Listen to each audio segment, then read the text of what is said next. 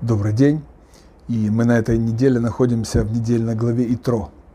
В этой главе мы будем получать 10 заповедей, и все должны прийти в синагогу, чтобы слышать, как их будут читать нам из свит который, который передал нам сам Маше Рабейну. Но глава начинается совсем э, как бы с другого. Э, словами Итро, жрец Медьяна, тесть Маше, услышал обо всем, что Бог сделал для Маше и для своего народа Израиля.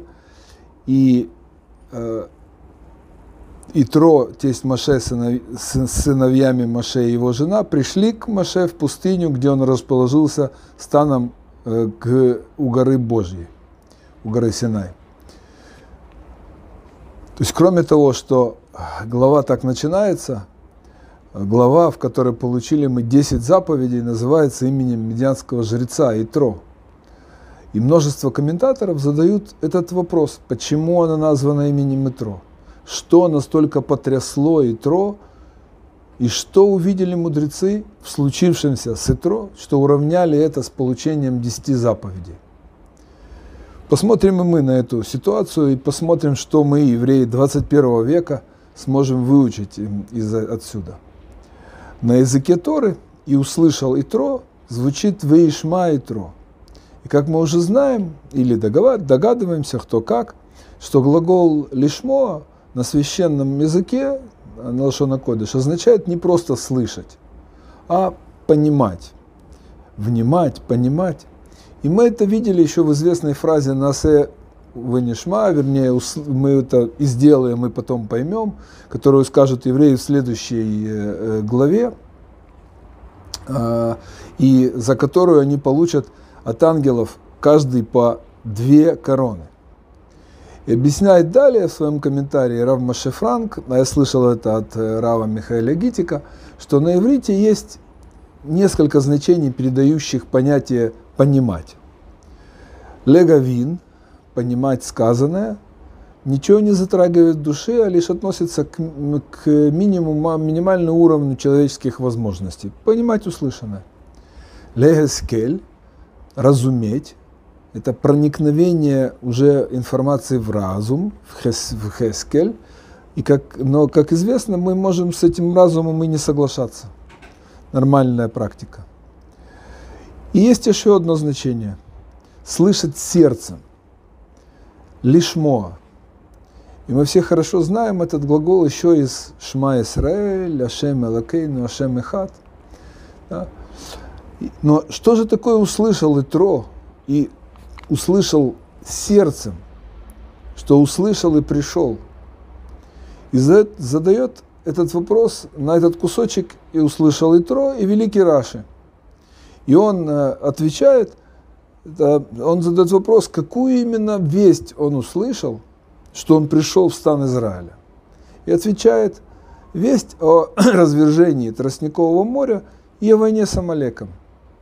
Ну и что? Что за Америку нам открыл, Раши? Действительно, эти два события происходили, но почему только эти два? Были еще 10 казней, потопление египтян, огненный столб, облака славы, много чего там было.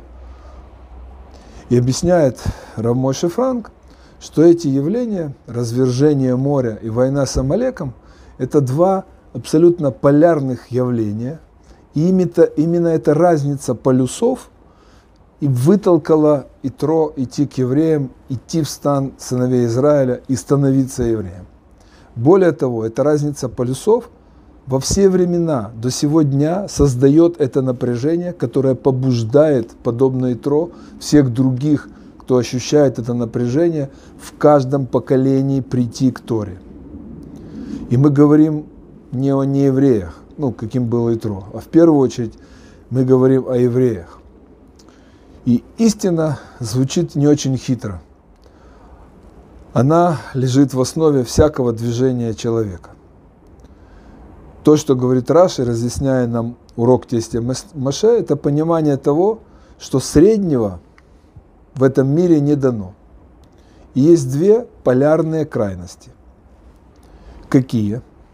С одной стороны, раскрытие Всевышнего и некий духовный толчок. Они у каждого свои. Тогда у евреев, вышедших из Египта, чтобы вытянуть их из 49-й ступени нечистоты, нужен был тот еще толчок, толчище. Им стал разрыв моря. Нам не понять глобальности произошедшего. Это было явление, соединившее момент в том настоящем с моментом сотворения мира. Корень разрыва границ был установлен еще во второй день э, творения.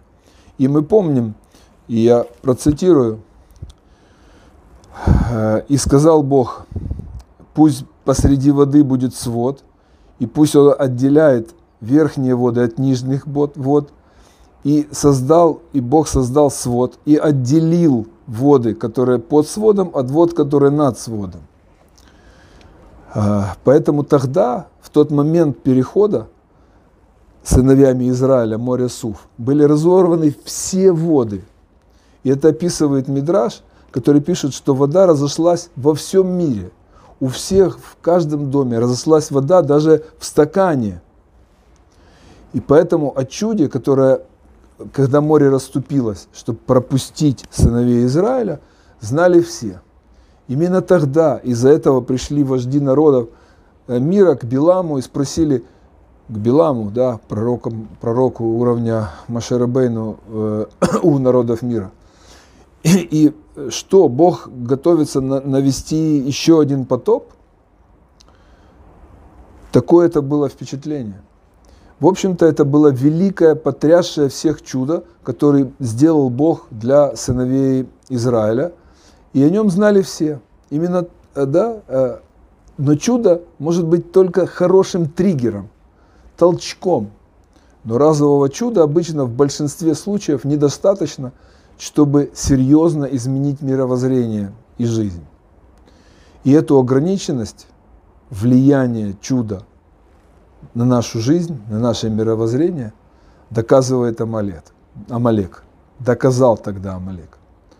Он тоже был впечатлен происходящим не меньше всех остальных.